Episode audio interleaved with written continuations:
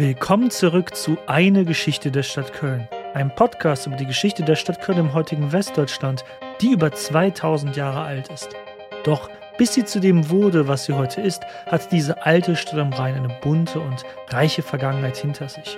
Sie kann damit quasi eine Art Mikrokosmos der europäischen Geschichte darstellen, so ganz provokant ausgedrückt. Was erwartet euch in dieser Folge?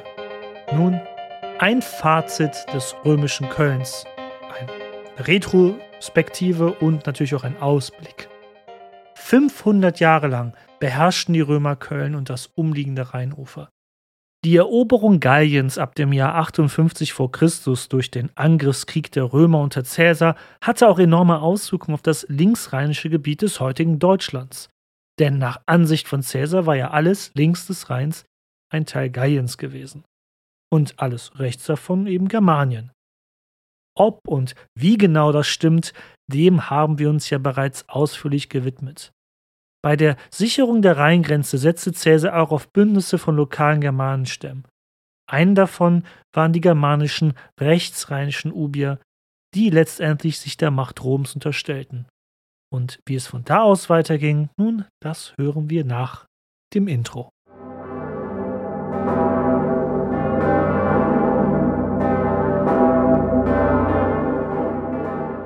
Es dürften nach Caesars Tod im Jahr 44 v. Chr. einige Jahre der Ungewissheit ins Rheinland vergangen sein.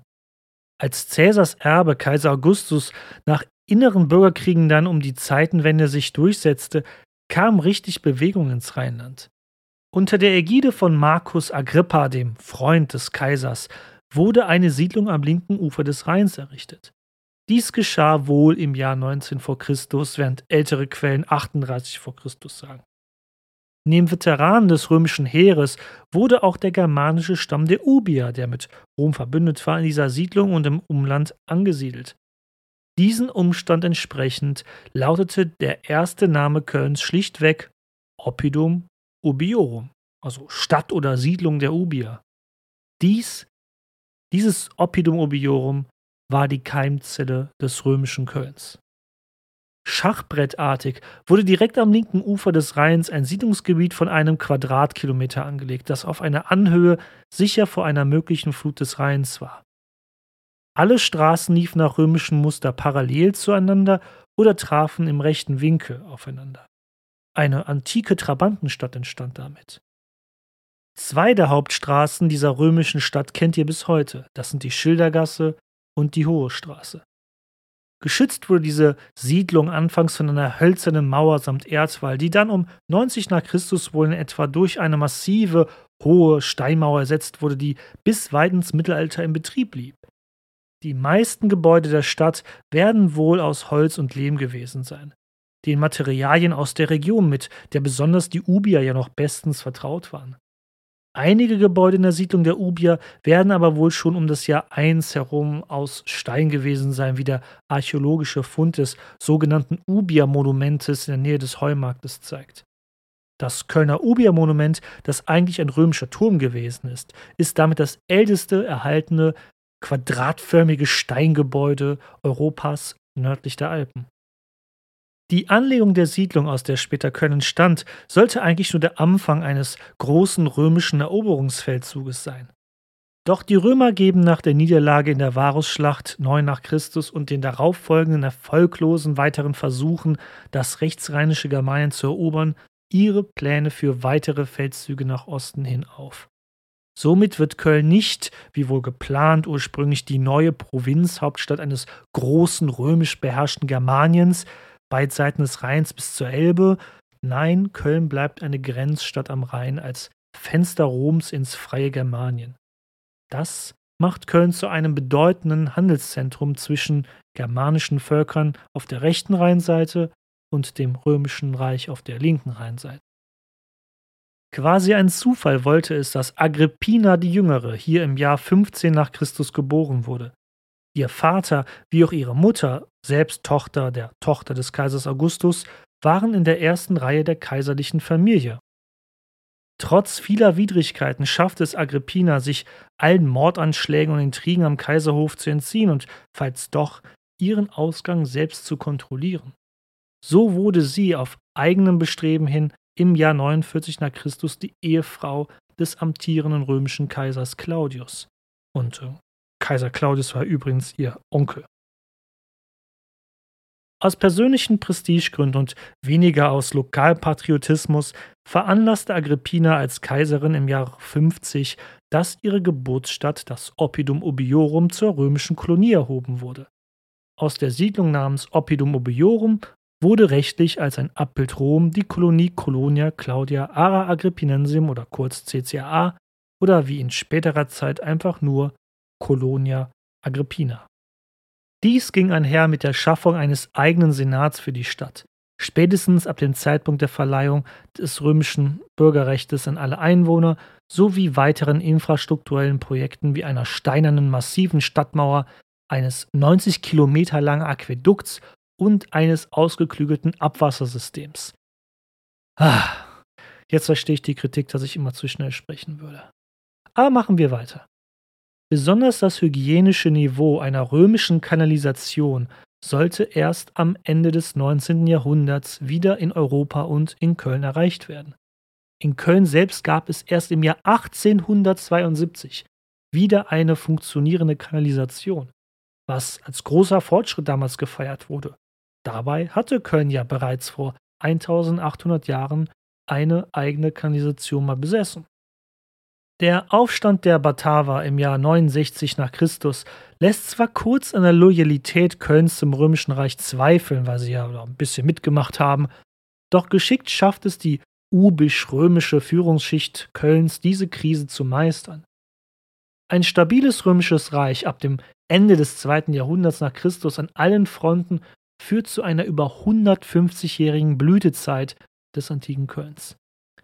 Zwischen 20.000 bis 40.000 Menschen könnten in dieser Zeit auf diesem einen Quadratkilometer in der Stadt gelebt haben und in den Siedlungen direkt vor der Stadtmauer auch, weil 40.000 hätten jetzt auch nicht auf einen Quadratkilometer gepasst damals. Köln war nun doch eine Hauptstadt von einer Provinz geworden, die sogenannte Provinz Niedergermanien oder Germania Inferior, die weite Teile des westlichen Rheinlandes umfasste bis an die Nordsee. Durch die strategisch wichtige Lage an der Nordgrenze des Reiches in Mitteleuropa machen unzählige römische Kaiser in Köln Halt. Köln wird ein wichtiger Handelsort zwischen römischer und germanischer Welt. Doch auch Waren, die in Köln selbst hergestellt werden, finden reißenden Absatz in ganz Europa. Neben den römischen Straßen, die auch aus heutiger Sicht noch eine wahre Ingenieurskunst sind, diente vor allem der Rhein als bedeutende Handelsstraße. Das Dionysos-Mosaik ist ein deutliches, noch heute sichtbares Zeichen von Kölns Blüte in der Antike. Ebenso das Prätorium, der Palast der römischen Statthalter, der nach dem Zweiten Weltkrieg in den Ruinen eines Anbaus des Kölner Rathauses gefunden wurde. Seit 2000 Jahren schon wird auf diese Weise die politische Macht in Köln am wirklich exakt gleichen Ort ausgeübt. Und das auch eigentlich Mehr aus reinem Zufall als nach, einem, nach einer lang gelebten Tradition, ehrlich gesagt. Doch ab der Mitte des dritten Jahrhunderts verschlechtert sich die Gesamtlage. Auch für Köln. Epidemien, Bürgerkriege und Wirtschaftskrisen führen zu der Krise des dritten Jahrhunderts im Römischen Reich. Köln ist ab 260 nach Christus Teil des abgespaltenen sogenannten Gallischen Reiches und die längste Zeit die Herrschaftsresidenz dieses Reiches. Zu allem Überfluss hatte sich der Usurpator dieses gallischen Reiches namens Postumus in Köln zum Kaiser ausrufen lassen. Das römische Reich selbst ist in dieser Phase in mehrere Teile zerfallen. Nur durch eine enorme Anstrengung schafft es, sich im Jahr 274 wieder zu vereinen. Köln kommt glimpflich davon und wird wieder ins römische Reich eingegliedert. Einen letzten kurzen Aufschwung in römischer Zeit erlebt Köln dann ab dem Jahr 310. Der später als Kaiser Konstantin der Große bekannte römische Kaiser errichtete ein Fort auf der anderen Rheinseite vor Köln und verbindet es mit einer festen Brücke. Und damit war dies auch die Geburtsstunde des rechtsrheinischen Kölns, da bisher ja das Siedlungsgebiet nur linksrheinisch gelegen hatte. Als Förderer des Christentums machte er auch Köln zu einem Zentrum der Christianisierung in der Region, also Konstantin. Das Christentum hatte in Köln schon zuvor aber Fuß gefasst, hatte aber durch die reichsweiten Verfolgungswellen eher ein Dasein im Untergrund gefristet. Das Martyrium des heiligen Gerions und der heiligen Ursula in dieser Zeit, ob man nun daran glaubt oder nicht, ist hierbei unerheblich, machten Köln langfristig zu einem bedeutenden christlichen Wallfahrtszentrum. Die frühchristliche Kirche, die sich über die Jahrhunderte mehr und mehr organisierte und herausgebildet hatte, besaß in der spätantiken Köln mit den Bischöfen Maternus und Severin ebenfalls wichtige und prominente Vertreter. Doch Roms Macht schwindet zunehmend. Es ist ein sehr langsamer Zerfall, der bereits seit der Mitte des dritten Jahrhunderts begann. Das römische Reich löst sich anfangs vor allem von innen auf. Bürgerkriege und ständige Kämpfe um die Macht zehren das Reich wirtschaftlich und militärisch auf. Vor allem die Provinzen am Rande des Reiches merken die zunehmende Schwäche. Auch in Köln. Über lange Zeit hinweg hatte Rom erfolgreich die verschiedenen germanischen Stämme jenseits des Rheins gegeneinander ausgespielt. Mit manchen schloss Rom Bündnisse, mit manche bekämpfte man, bevor sie zu einer größeren Bedrohung werden konnten, doch mit dem Fokus auf innere Kämpfe vernachlässigte der römische Kaiserhof diese Politik zunehmend ab dem dritten Jahrhundert. Aber auch die zahlreichen germanischen Stämme entwickelten sich weiter. Der ständige Austausch mit den Römern geht auch nicht spurlos an ihnen vorbei, auch wenn sie selbst ja nie von Römern erobert worden sind. Bereits im dritten Jahrhundert bilden sich größere germanische Verbände, die sich aus ehemals kleineren Stämmen zusammensetzten, wie zum Beispiel die Franken, nahe Köln und die Alemannen im heutigen Süddeutschland. Die militärische Schwäche Roms und die Bildung von germanischen Großverbänden, nun, das verheißt nichts Gutes. Aber atmen wir doch erst einmal durch. Das war jetzt wirklich sehr viel Input. Keine Sorge, das ist jetzt nur eine kurze Zusammenfassung. Danach gehen wir auch mal in andere Themengebiete hinein, die wir noch nicht besprochen haben. Aber erst einmal holen wir Luft.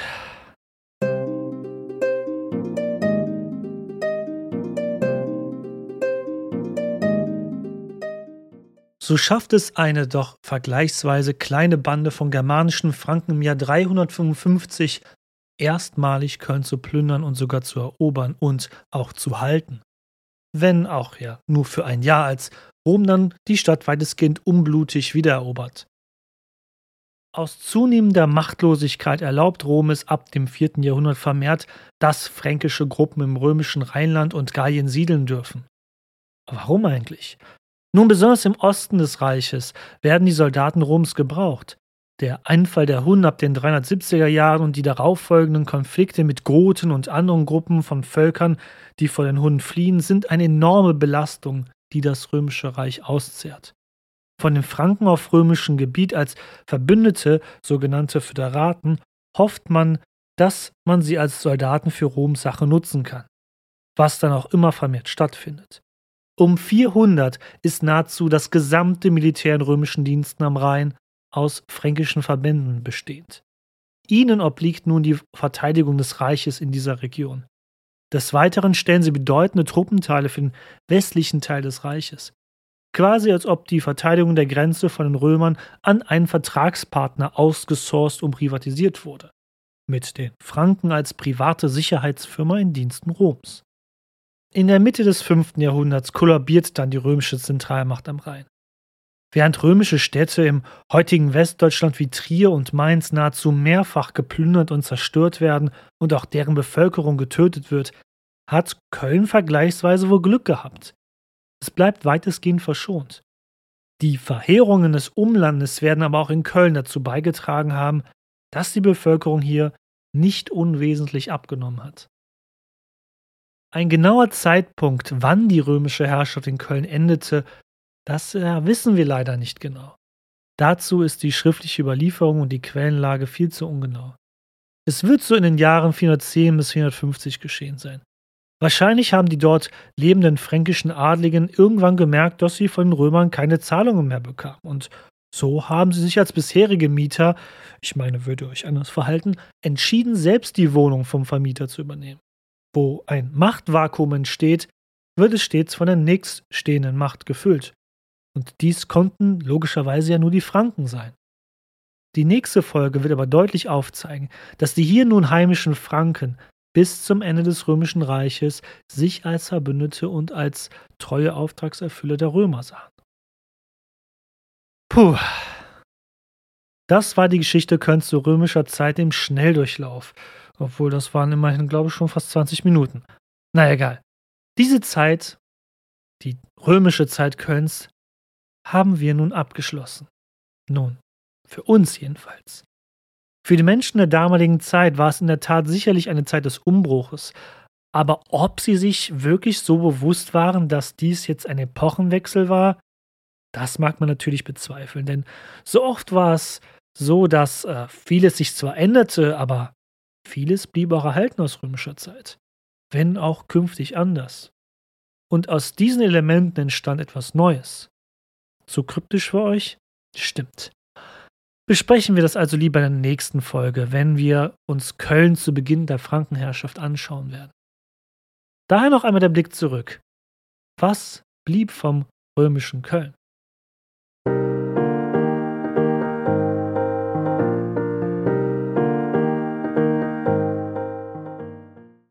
Ihr kennt sicherlich alle oder viele von euch kennen den Film Das Leben des Brian. Dort plant eine jüdische Widerstandsgruppe die Entführung der Ehefrau von Pontius Pilatus, um seine Gruppe von Widerstandskämpfern dafür noch mal einmal richtig einzustimmen, wettert dessen Anführer über die schändlichen Römer und stellt die Frage in den Raum: Was haben die Römer denn je für uns getan?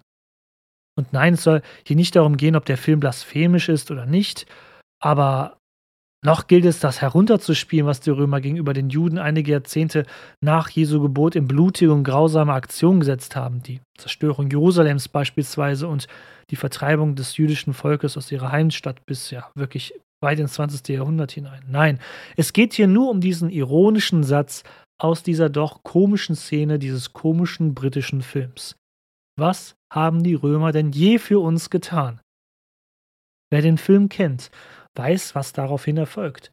Schüchtern hebt einer der jüdischen Widerstandskämpfer die Hand und sagt zwei Wörter. Der Aquädukt.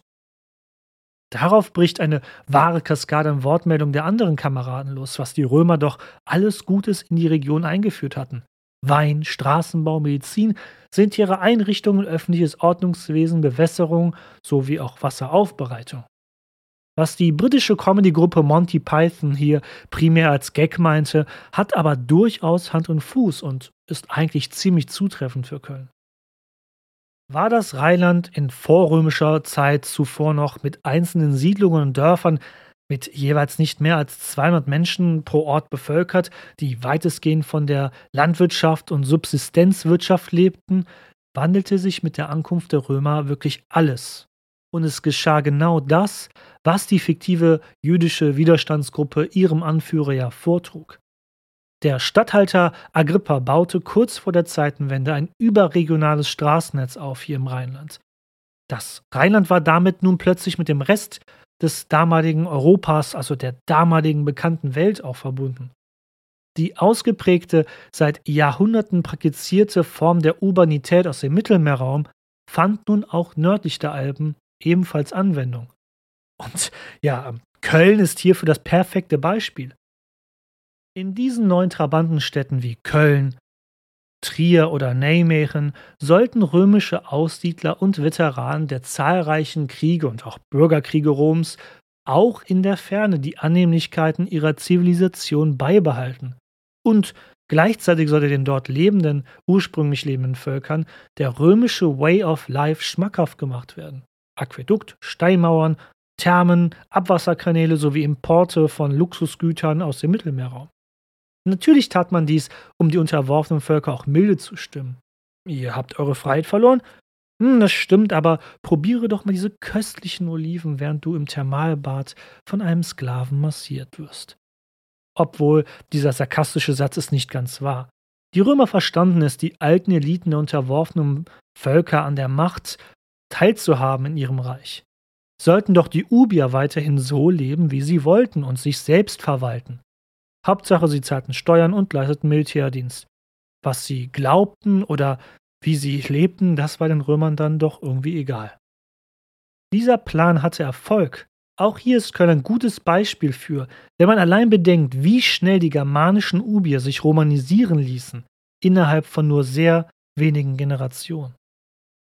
Durch die Anlegung dieser zentralen Ortschaften wie Köln entwickelten sich die Regionen nördlich der Alpen nachhaltig, sowohl in politischer als auch wirtschaftlicher Hinsicht. In einer gewissen Hinsicht müssen sie ja bedeutend genug gewesen sein, denn mehr als einmal haben sich hier Usurpatoren von Köln aus auf den Weg gemacht, die Macht im römischen Reich zu ergattern, mit ja mäßigem Erfolg meistens. Ne? Über die Jahrhunderte lebten Ubier, Römer, Gallier friedlich miteinander in Köln. Aus ihnen ging im Laufe des ersten Jahrhunderts die galloromanische Bevölkerung hervor, wie überall auch in Gallien und links des Rheins es äh, so war.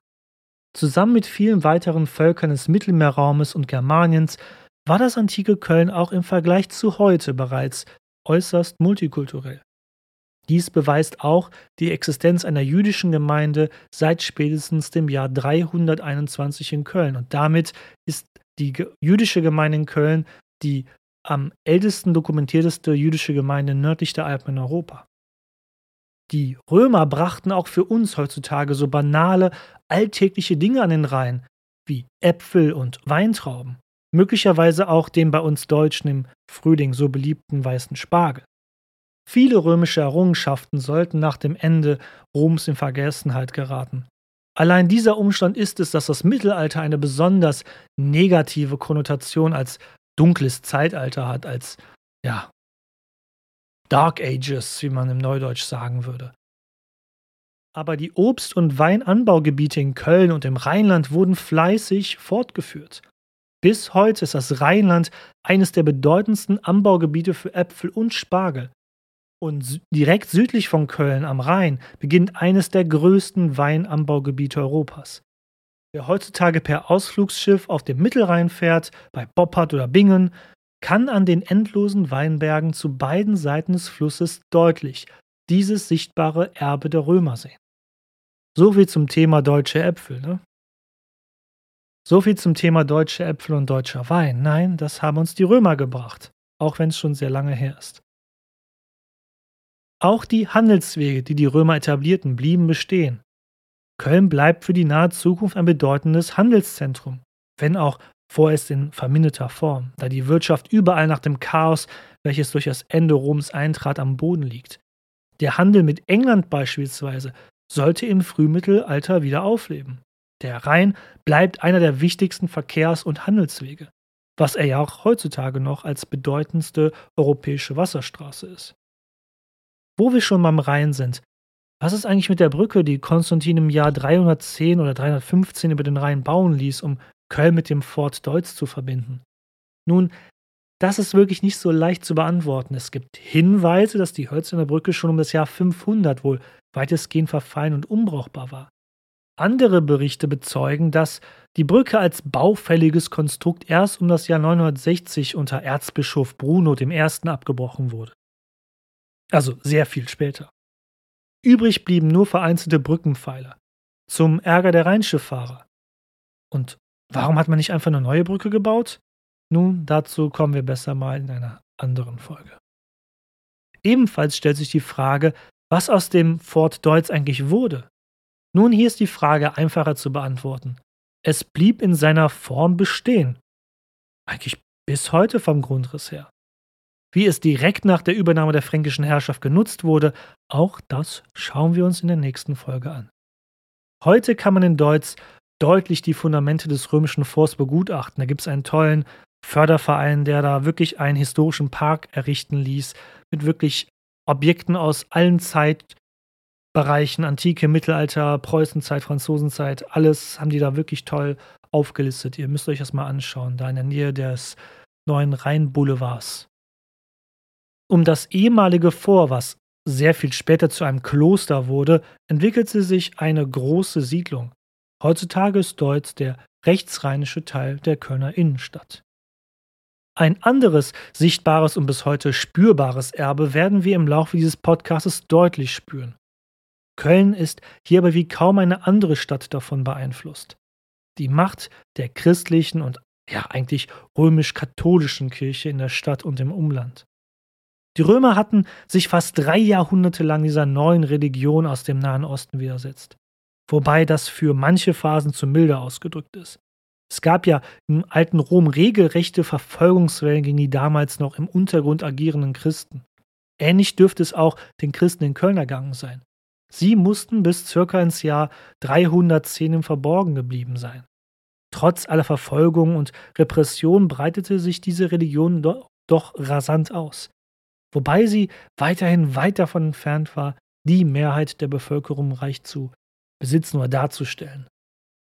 Mit der Förderung und dann auch der Übernahme des Christentums durch die römischen Kaiser im Laufe des vierten Jahrhunderts änderte sich dies grundlegend. Als Staatsreligion wurde es den Wünschen und Anforderungen der römischen Kaiser angepasst. Als das römische Reich dann schließlich unterging, blieb aber die Kirche als Institution weiterhin bestehen. Die Gründe dafür, warum dies so passierte, sind sehr vielfältig und würden auch hier jeglichen thematischen Rahmen springen.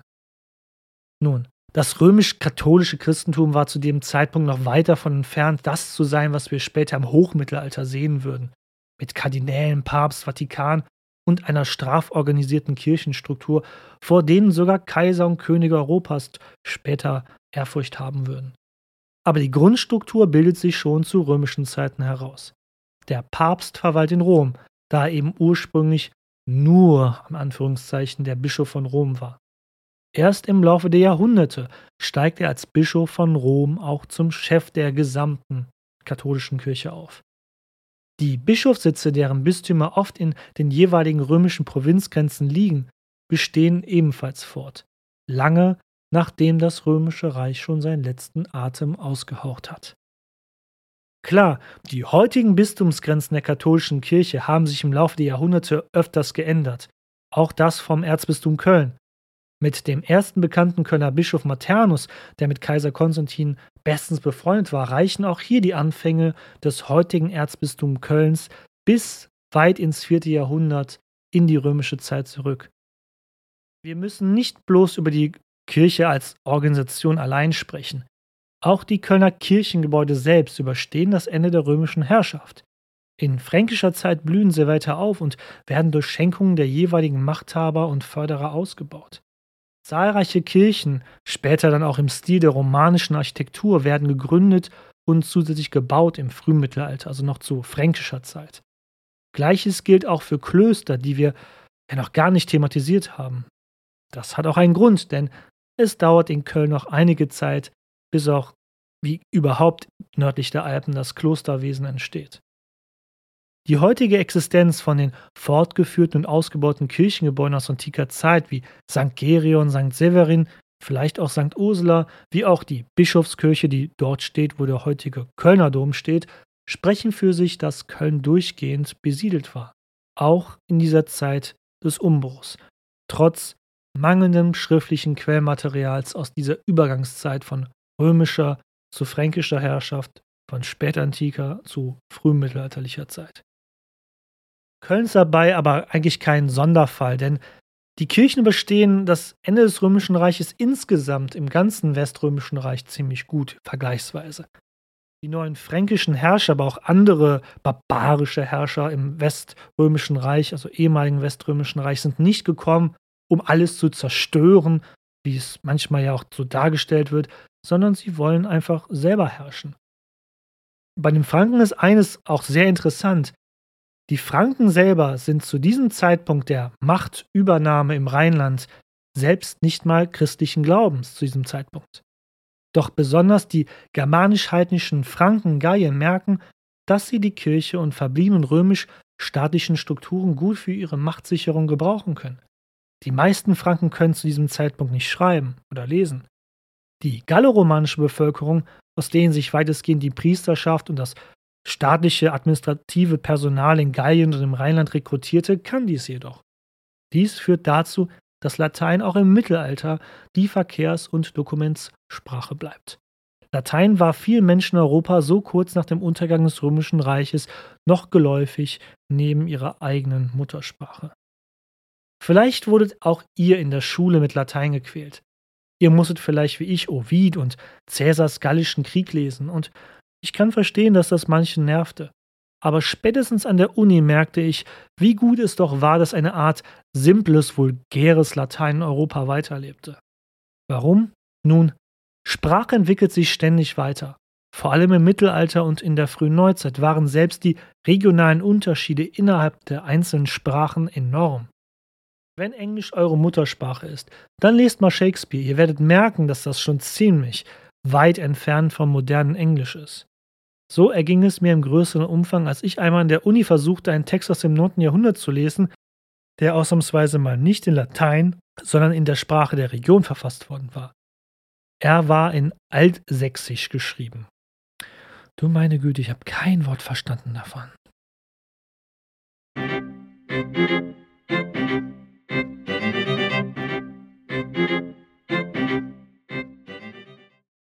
Aber von den Sachsen zurück nach Köln. Jedenfalls bleiben die Kirchen bedeutsam, da die neuen fränkischen Machthaber in Köln und auch überall sonst in ihren Territorien diese mit staatlichen Aufträgen beauftragen. Dokumente anfertigen, Archive führen und diplomatischen Austausch. Wer sonst war nämlich so gut in Wort und Schrift und hatte weiterhin ein europäisches Netzwerk, nachdem das Römische Reich kollabiert war? Richtig, die römische Kirche. Im Gegenzug erhielt die Kirche vor Ort jeweils den Schutz der neuen Machthaber. Es war eine Win-Win-Situation, aber wie gesagt, es würde noch einige Zeit dauern, bis die katholische Kirche die Macht entfalten sollte, die sie dann besonders im ausgehenden 15. Jahrhundert hatte. Das klingt noch zu schwammig und zu ungenau für euch. Keine Sorge, die weitere historische Entwicklung Kölns ist ein gutes Beispiel dafür, wie sich das Wechselspiel von weltlicher Macht und geistlicher Macht in Form der Kirche gestaltete. Aber das werden wir dann im Detail in den kommenden Folgen erfahren. Was ist sonst noch sichtbar vom römischen Erbe in Köln? Nun, das Offensichtliche sind natürlich die Bauwerke. Das Prätorium wird noch für lange Zeit von den Franken als Herrschaftssitz verwendet werden. Wohngebäude aus römischer Zeit sind verständlicherweise nicht mehr erhalten. Ebenso ist die innerstädtische Wasserleitung nicht mehr erhalten und auch bei Ausgrabungen so gut wie gar nicht in jüngerer Zeit gefunden worden.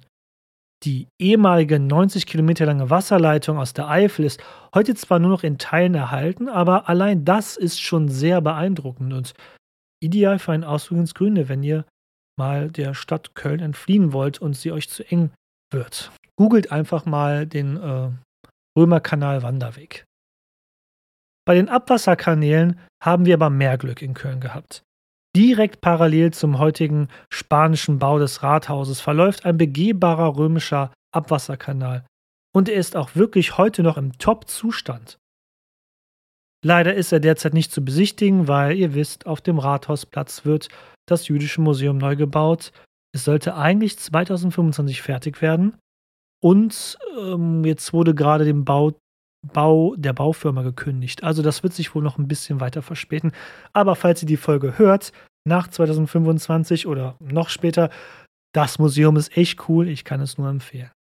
Weitere römische Kleinode sind natürlich das große Dionysos-Mosaik aus Millionen von Steinchen im römisch-germanischen Museum und das ebenfalls sich dort befindende Publicius-Denkmal. Für Jahrhunderte wird die römische Stadtmauer Kölns auch weiterhin die mittelalterliche Stadt Köln schützen. Einige Wachtürme sind ebenfalls erhalten, wie mit den berühmtesten Exemplaren der nordwestlichen Ecke der römischen Stadtmauer, der heutigen Zirkusstraße, an dem Turm, wo das Panzerduell im Zweiten Weltkrieg seinen Anfang nahm zwischen Amerikanern und Deutschen. Die weitere Nutzung der römischen Stadtmauer ist auch ein Grund, dass es noch so viele Teilabschnitte der römischen Stadtmauer innerhalb des Stadtgebietes heutzutage gibt. Aufmerksame Zuhörer haben sicherlich schon meine Bilder davon auf Instagram gesehen und geliked. Dass wir in Köln noch antike Schätze finden und präsentieren können, ist aber auch der inzwischen allseits anerkannten Einsicht in Stadt und Gesellschaft geschuldet, diese Bauwerke wenn möglich zu erhalten. Zahlreiche Vereine sammeln Geld zum baulichen Erhalt, wie beispielsweise der römischen Stadtmauer. Die Geschichte unserer Stadt ist besonders für die Bauwirtschaft leibhaftig spürbar, denn jede Baustelle in der Stadt muss heutzutage neben allen baulichen Auflagen auch zwei weitere Aspekte prüfen, die eng mit Kölns direkter Geschichte verbunden sind. Zuerst müssen jedes Mal alte Luftbildaufnahmen überprüft werden, ob vielleicht Blindgänger aus dem Zweiten Weltkrieg im Erdreich schlummern könnten. Das ist das eine. Das andere fällt unter den Begriff, der den wunderbaren Namen Bodendenkmalpflege trägt und Bauunternehmen fluchen lässt über diese arroganten, studierten Historiker, Akademiker, ähm, Archäologen und so weiter. Der Begriff Bodendenkmalpflege bedeutet, wann immer eine Baustelle in Köln geplant wird, wird ebenfalls eruiert, ob der jeweilige Grund und Boden, der bebaut werden soll, archäologisch wichtig sein könnte. Dafür eignen sich in diesem Fall die Bauherren und die Archäologen des Römisch-Germanischen Museums, die die Bodendenkmalpflege im Auftrag der Stadt Köln betreiben, auf einen vertraglich fixierten Zeitraum. Bevor dann dort in der Tiefe gebaut werden darf, muss die Baugrube erst archäologisch untersucht werden. Dank dieses Konzeptes verdanken wir in Köln sehr viele Einblicke in die Vergangenheit. Viele archäologische Schätze wären vielleicht unbeabsichtigt oder auch wenn ich niemandem zu nahe treten möchte, vielleicht wären sie auch mit Vorsatz für immer verloren gegangen, damit der Bau schneller voranschreitet. Denn in Köln dauert es ja sowieso schon lange genug, bis irgendwas gebaut wird. Auch Köln ist weiterhin eine Stadt, die sich rasant weiterentwickelt und wächst. Für den ein oder anderen Bauherrn sind hierbei sicherlich andere Aspekte wichtiger als die Sicherung von archäologischen Schätzen und deshalb bin ich sehr froh, dass wir dieses Konzept der Bodendenkmalpflege in Köln haben. Nicht zu vergessen ist auch die Hafenstraße in der Nähe des Kölner Doms, welche im Schatten des Römisch-Germanischen Museums liegt. Dann das Römisch-Germanische Museum selbst. Die dortige Hauptausstellung zeigt Tausende von Ausstellungsstücken aus dieser Zeit. Amphoren, Gläser, Grabsteine, Münzen, Torbögen, Büsten, Statuen und was das Herz begehrt. Komplett erhaltene Gebäude aus römischer Zeit haben wir wiederum leider nicht, so wie in Trier, wo es die Porta Nigra oder auch äh, die Thermen gibt. Meine persönliche Theorie ist, dass durch die durchgängige und dichte Besiedlung Kölns die alten, nur nicht mehr brauchbaren römischen Gebäude nach und nach abgetragen wurden und Baumaterial war damals wie heute äußerst wertvoll und wurde daher gerne wiederverwendet für neue Gebäude. Habt ihr euch eigentlich nie gefragt, wie der Papst in Rom sich so viele große Kirchen hat bauen lassen können? Richtig, er hat zahlreiche römische Gebäude aus der Antike als Steinbruch benutzt. Zum Leidwesen des Kolosseums und anderer monumentaler Bauten in der ewigen Stadt wie der Engelsburg. Dass also das antike Rom so ist, wie es heutzutage ist, sind also nicht nur die Erdbeben schuld. Daher nochmal meine Anmerkung, unbedingt eben die Stadt Trier zu besuchen. Dort sind bis heute Teile der Thermen, das Stadttor Porta Nigra, ein Amphitheater und die Konstantinsbasilika erhalten. Sie geben einen guten Eindruck, wie es hier vor 1600, 700 Jahren ausgesehen haben könnte. Eine weitere Empfehlung wäre der Besuch der heutigen Stadt Xanten und ihrer archäologischen Zone oder wie sie es da, da nennen. Dort befindet sich ein riesiges Freilichtmuseum, was die Geschichte der Römer in dieser Region aufarbeitet. Hier befand sich auch jenes Militärlager der Römer namens Vetera, welches wir in der Folge über den Aufstand der Bataver behandelt hatten. Und ich muss da echt unbedingt mal hin. Ich weiß wirklich nicht, warum ich dort nicht. Also, warum war ich da noch nie? Okay, angeblich, meine Eltern sagten mal, ich wäre als Baby im Buggy mal dort gewesen, aber daran erinnere ich mich natürlich nicht. Was aber noch auf der Stadtkarte erkennbar ist aus römischer Zeit, sind die meisten römischen Straßenverläufe in der Altstadt. Die beiden Hauptstraßen Cardo Maximus und Decumanus Maximus leben heute fort als Hohe Straße und Schildergasse. Sie folgen dem gleichen Verlauf wie in der Antike, weitestgehend. Dazu habe ich auf meiner Homepage eine interaktive Karte per Google Maps erstellt, wo man dies deutlich sehen kann. Link dazu in den Show Notes oder unter thehistoryofcologne.com. Die sternförmig zulaufenden Fernstraßen aus römischer Zeit sind bis heute noch erhalten und weiterhin im Gebrauch. Sie bringen die Menschen aus dem Umland in die Stadt. Würde man der heutigen Luxemburger Straße folgen, käme man letztendlich in Trier an, da sie dem Verlauf der römischen Via Agrippa entspricht. Und die Bonner Straße, die römische Grenzstraße parallel entlang des Rheins, führt direkt nach, oh Wunder, nach Bonn in der Antike ein bedeutendes Militärlager im Süden Kölns. Die heutige Aachener Straße verband bereits in der Antike als wichtige Via Belgica das römische Köln mit der Provinz Gallia Belgica im Westen. Als an der Straße im Westen Kölns im Jahr 1843 Ausschachtungsarbeiten unternommen wurden, fand man rein zufällig eines der am besten erhaltenen römischen Grabkammern, äh, jetzt habe ich die falsche Grammatik verwendet, einer der besten erhaltensten römischen Grabkammern nördlich der Alpen. Was uns ja eigentlich nicht verwundern sollte, denn immerhin bestatteten die Römer ihre Toten direkt an den Fernstraßen außerhalb der Stadt. Es war ja ausdrücklich gewünscht, dass die Namen und die Erinnerungen der Toten gut sichtbar für jeden Vorbeireisenden waren. Gott sei Dank war man auch hier schon, verglichen mit dem damaligen Zeitgeist, als man diese Grabkammer fand, weit fortgeschritten in der Bodendenkmalpflege. Das Grab kann heutzutage in Weiden besichtigt werden und zeigt exemplarisch, wie der ausgeprägte römische Gräberkult ausgesehen hat. Leider habe auch ich diesen bedeutsamen Fund im bisherigen Verlauf des Podcasts vollkommen ignoriert. Asche auf mein Haupt. Ich muss aber auch gestehen, dass ich selbst noch nie dort war. Also ich habe die Tür, den Eingang dazu gesehen, aber da unten drin war ich leider noch nicht. Und daher kann ich auch kaum etwas darüber berichten. Das muss ich wirklich mal nachholen. Ich hoffe, wenn sich die Lage hier entspannt mit der Pandemie, machen die auch wieder ihre Tore auf. Und letztendlich bleibt etwas sehr Offensichtliches von Römern in Köln übrig. So offensichtlich, dass ich es selbst fast vergessen habe, als ich dieses Skript angefertigt habe.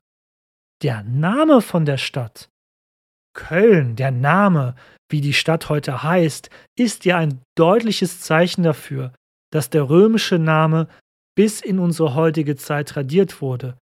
Es ist ein weiterer Beweis dafür, dass die Stadt durchgehend über die Jahrhunderte, auch in dieser spätantiken, frühmittelalterlichen Umbruchsphase, dauerhaft besiedelt blieb und der Name damit auch weiterlebte. Es gibt andere Städte, die haben ja wirklich vollkommen andere Namen heutzutage, im Gegensatz zu dem, wie sie äh, unter römischer Herrschaft noch hießen, wo eben das ein Anzeichen ist, dass die alte ursprüngliche Bevölkerung wohl vertrieben worden ist und die neuen Machthaber eben sich einen neuen Namen ausgedacht haben. Zu der Entwicklung des Kölner Stadtnamens kommen wir dann noch in der nächsten Folge. Denn die Römer hatten die Stadt ja eigentlich hauptsächlich Agrippina genannt und nicht primär Colonia. Das Colonia bedeutete ja schlichtweg nur Kolonie und bezeugte nur den Rechtsstatus dieses Gemeinwesens, so wie ja Bad Tölz ja nicht einfach nur Bad heißt, sondern Bad ist der Titel als Kurort und Tölz ist der eigentliche Ortsname. Aber wie gesagt, mehr dazu in der nächsten Folge.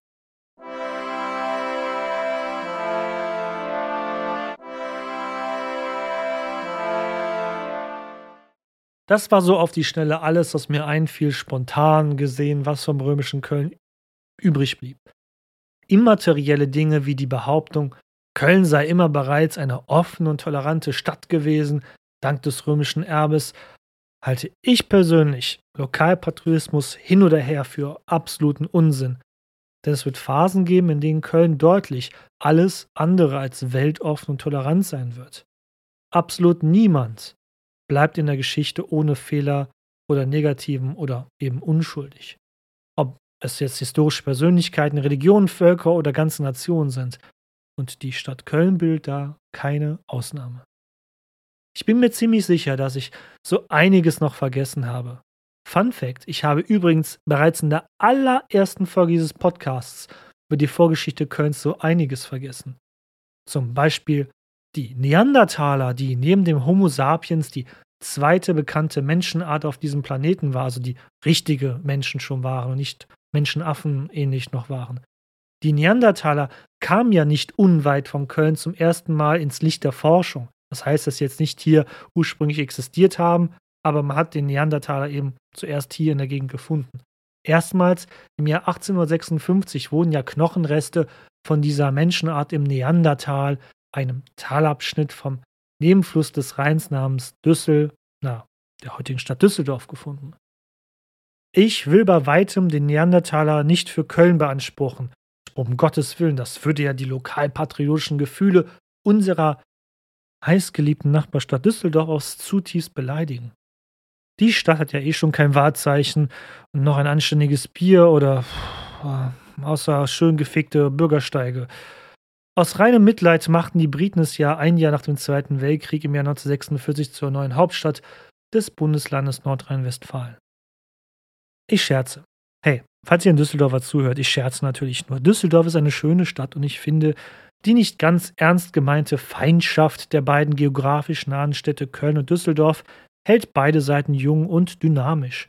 Konkurrenz belebt halt das Geschäft, wie man so schön sagt. Düsseldorf hat meiner Ansicht nach einen tollen Senf und auch Schnaps. Auch Düsseldorf wird uns im Laufe dieses Podcasts noch begegnen, aber das dauert noch eine ganze Weile, weil die Stadt erblickt erst viel später als Köln das Licht der Welt. Was ich auch so gut wie ausgelassen habe in diesem Laufe dieses Podcasts ist, diese berühmte Varusschlacht im Jahr 9 nach Christus zu thematisieren, also groß zu thematisieren. Das Thema ist so komplex und umfassend, dass es ja selbst die millionenteure neue Netflix-Serie es nicht hinkriegt, dies ausreichend zu beleuchten. Weil es einfach aufgrund der Quellenlage und der Komplexität nahezu unmöglich ist, ich beließ es daher dabei, aufzuführen in der Folge über das Oppidum Obiorum, dass die Varusschlacht langfristig dazu führte, dass die Römer das rechtsrheinische Germanien nicht erobern wollten und dazu führt, dass Köln eben eine Stadt am Rande des römischen Reiches bleibt, aber eben auch dazu zu einem Tor zwischen römischer Welt und nicht römischer Welt wurde. Auch die germanischen Stämme, die dauerhaften Nachbarn des römischen Kölns, kam viel zu kurz. Aber auch dies ist ein Themenfeld, was viel zu gewaltig für einen Podcast über Kölner Stadtgeschichte ist. Auch hier sollt ihr mitnehmen, die Germanen, ich glaube, ich habe es schon tausendmal gesagt, die hat es nie gegeben. Die Germanen waren innerlich keine einheitliche Ethnie. Sie sind eine Fremdbezeichnung durch die Römer, so ähnlich wie Guinea eine Bezeichnung früher für ganz Nordwestafrika war und gar nicht die einzelnen Ethnien beachtete, die dort lebten, weil es eben eine sehr eingeschränkte europäische Sicht war. Die Germanen waren ebenfalls für die Römer die Menschen, die einfach jenseits auf der anderen Seite des Rheins lebten. Also auch jene Menschen wie im heutigen Skandinavien oder auch Polen. Die Goten in der Donau später waren für die Römer ebenfalls Germanen. Viel gemeinsam hatten sie letztendlich mit den Franken am Rhein aber nichts. Vor allem sind die Germanen, anders als es die englische Sprache suggeriert, nicht mit den heutigen Deutschen zu, zu vergleichen. In den 2000 Jahren ist viel passiert und ja, etwas Germanisches steckt sicherlich in vielen Deutschen und sicherlich auch in vielen anderen Menschen auf der ganzen Welt, aber eben nicht nur bei uns Deutschen allein. Okay, schweife ab. Also was bedeutet das römische Erbe für Köln heutzutage? Machen wir doch da nochmal kurz eine Atempause, bitte. Bis gleich.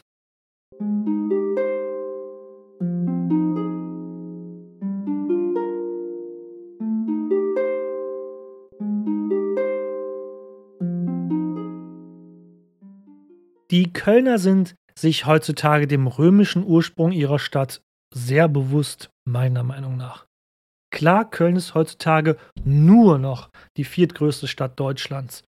Aber sie war eben bereits vor 2000 Jahren mit einer Einwohnerschaft zwischen 20.000 bis 40.000 Einwohnern eine der größten Städte nördlich der Alpen in Europa. Im zweiten Jahrhundert waren die Gebiete, wo heute Berlin, München und Hamburg sich befinden, unbebautes Land und oftmals nicht mehr als ein Sumpfgebiet. Nördlich der Alpen ist Köln eine der wenigen vielleicht auch die einzige durchgehend bewohnte Großstadt Europas in den letzten 2000 Jahren. Daraus speist sich ein Selbstbewusstsein, was unter anderem folgende Ausmaße haben kann. Berlin hat eine hippe Mode, die neuesten Trends und die besten Partys. Nun in Köln hat man schon vor 2000 Jahren mit den alten Römern tolle Partys geschmissen. Das zeigen uns ja die ausgelassenen Szenen auf dem Mosaik und eben diesem Mosaik in einem großen Speisesaal selbst, das am Kölner Dom direkt gefunden wurde. Hamburg wurde durch Initiative von Karl dem Großen gegründet. Ja, cool, aber wusstest du, dass Köln von der Mutter des Kaisers Nero die Stadtrechte verliehen bekam? Dass bereits Kaiser Augustus und sein Freund Agrippa vor Jesu Geburt Köln Siedlung angelegt hatten? München das Oktoberfest, cool, aber wusstest du, dass bereits vor 2000 Jahren es während der römischen Saturnalia-Festlichkeiten es schon hier hoch herging und eine ausgelassene Stimmung in Köln herrschte? Und auch wenn ich etwas zu weit vorgreife, im Mittelalter ist Köln eine bedeutende Stadt. Um das Jahr 1200 ist sie nördlich der Alpen direkt nach Paris die größte Stadt Europas. Selbst London, Neapel und sogar die Stadt Rom waren von der Einwohnerzahl bedeutend kleiner als Köln. Dieses historische Erbe der Römer, es bleibt bis heute haften und sorgt für ein Selbstbewusstsein für diese 2000 Jahre alte Stadt, die verständlicherweise einige Nicht-Kölnerinnen und Kölner nicht selten als arrogant auffassen könnten. Und das kann ja wirklich durchaus ver verstehen. Wir haben eine rosarote Brille, wenn wir auf unsere Stadt gucken, das stimmt. Aber dies gilt nicht nur für Köln. Auch Trier, die bevorzugte Kaiserresidenz von Konstantin den Großen im Westen, beansprucht später eine eigene Rolle im deutschen Kaiserreich des Mittelalters für sich aufgrund seiner römischen Wurzeln. Ebenso die Stadt Mainz, das römische Mogontiacum, einst Hauptstadt der römischen Provinz Obergermanien. Aber dazu kommen wir auch noch im Laufe dieses Podcasts. Nur noch zum Abschluss dieser doch sehr, sehr langen Folge. Für manche mag es aufgesetzt klingen, aber für mich hat das, was ich jetzt sage, eine doch interessante historische Wendung, die sehr konstruiert ist. Ich gebe es gerne zu, aber ich finde den Bogen, den ich von der Vergangenheit bis in unsere Zeit spanne, eigentlich ganz nett gemeint und ich hoffe, es wird auch nett aufgenommen. Denn als Deutschland und ja auch besonders Köln mit nahezu völlig zerstörter Innenstadt nach dem Zweiten Weltkrieg am Boden lag, hätten es die Deutschen alleine nicht geschafft, alles wieder aufzubauen. So machte der damalige Bundeskanzler Konrad Adenauer, übrigens ist er ja eine Kölsche Jung, durch und durch gewesen, machte er ein Anwerbeabkommen mit zahlreichen europäischen Staaten, um Arbeiter in die junge deutsche Bundesrepublik zu führen. Und das allererste Anwerbeabkommen wurde mit Italien geschlossen. Und so kam es, dass ab dem Jahr 1955 erstmals gezielt Italiener auch wieder ins Rheinland kamen. Natürlich gab es Italiener auch vorher, aber diesmal kamen sie wirklich in großer Zahl uns angeworben. Die Geschichte dieser damals sogenannten Gastarbeiter hatte natürlich nicht nur Positives. Wir wissen heutzutage oft, wie schlimm und prekär die Arbeits- und Lebensbedingungen dieser sogenannten Gastarbeiter waren und welchem Alltagsrassismus sie ausgesetzt waren, jeden Tag. Aber das ist ein Thema, das wir dann behandeln werden, wenn wir mit dem Podcast in der Mitte des 20. Jahrhunderts angekommen sind. Und glaubt mir, wir sind noch lange, lange nicht an dieser Zeit angekommen. Also lange Rede, kurzer Sinn, was wollte ich eigentlich jetzt sagen, bevor ich mich hier erklärte? Ab dem Jahr 1955 kam erneut gezielt angeworben 100.000 Italiener ins Rheinland und auch natürlich nach Köln, wie einst römische Veteranen aus den Legionen nach Köln kamen vor 1900 Jahren. Sie halfen beim Wiederaufbau, bauten die Häuser wieder auf, bauten neue Straßen, Fabriken, Wohnviertel und füllten vor allem vakante Arbeitsplätze in der Industrie und im Handwerk. Einige, nicht wenige, blieben für immer hier und fanden in Köln eine neue Heimat. Ich finde es wirklich, wenn ich es so ausdrücken darf, sehr vorsichtig ausdrücken darf, eine schöne Ironie der Geschichte, dass der Start des Anwerbens von italienischen Arbeitern fast genau auf den Tag genau 1900 Jahre später passierte, als die Römerin Agrippina Köln im Jahr 50 nach Christus zur römischen Kolonie erhob. Und mit weiteren Anwerbeabkommen kamen auch Spanier, Portugiesen, Griechen, Nordafrikaner und Jugoslawen zu uns. Allesamt Länder und Regionen, die auch damals, vor 2000 Jahren, wie Köln auch, Teil des römischen Reiches gewesen waren. Mit den Menschen kam natürlich auch deren Kultur und Lebensweise an den Rhein. Stark vereinfacht gesagt könnte man provokativ behaupten, es war, als wiederholte sich die Geschichte von vor 1900 Jahren erneut, als Köln als römische Kolonie gegründet wurde.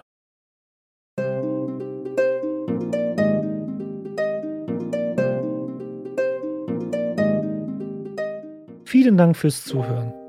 Die nächste Folge führt uns wieder zurück ins chronologische Fahrwasser. Auch wenn es schwer wird aufgrund der dünnen Quellenlage, werfen wir doch einmal einen Blick auf das fränkische Köln des 5. Jahrhunderts. Denn von nun an sind die Franken in der geschichtlichen Überlieferung nicht mehr nur namenlose Figuren, die von den Römern lediglich als Barbaren beschrieben werden. Die römische Macht ist ja nicht mehr. Nun schreiben die Franken ihre Geschichte selbst. Ein fränkischer Kleinkönig mit Namen Sigibert residiert in dieser Zeit der fränkischen Machtübernahme im Kölner Prätorium, wo einst römische Kaiser und Statthalter noch gesessen hatten. Er beherrscht nun einen Teil der ehemaligen römischen Provinz Niedergermanien mit seiner fränkischen Sippschaft. Aber was bedeutet eigentlich Kleinkönig? Was soll das bedeuten? Nun, das hat mit der Herrschaftsform der verschiedenen fränkischen Stämme in der poströmischen Ära untereinander zu tun. Diese Herrschaftsform und diesen Sigibert von Köln müssen wir uns einmal genauer anschauen. Und warum gab es eigentlich mehrere fränkische Reiche und nicht nur eins? Am Ende dieser Folge, ihr habt mir ja bis jetzt hier zugehört, also der oder diejenige, die das jetzt gerade hört, dem hat wohl mein Content gefallen, weil sonst hätte ich ja nicht bis zu dieser Stelle zu Ende gehört, möchte ich bitten, schaut doch euch bitte meine Shownotes an. Schaut euch an, wie ihr vielleicht den Kanal unterstützen könnt. Das könnt ihr natürlich ganz einfach, indem ihr einfach die Social Media Profile folgt, auf denen ich vertreten bin. Da versuche ich eigentlich immer interessante Sachen auch abseits vom Podcast zu posten. Und ja, weitere Formen der Unterstützung könnt ihr natürlich auch dort finden. Ich würde mich sehr freuen, wenn ihr euch zumindest mal äh, da herumtreiben will und einmal nachschauen will, was ich da so alles für euch anzubieten habe. Vor allem meine interaktive Stadtkarte ist wirklich sehr, sehr umfangreich. So, das waren jetzt viel zu viele Call to Actions, deshalb bis zum nächsten Mal. Empfehlt mich gerne weiter und Marit Jod.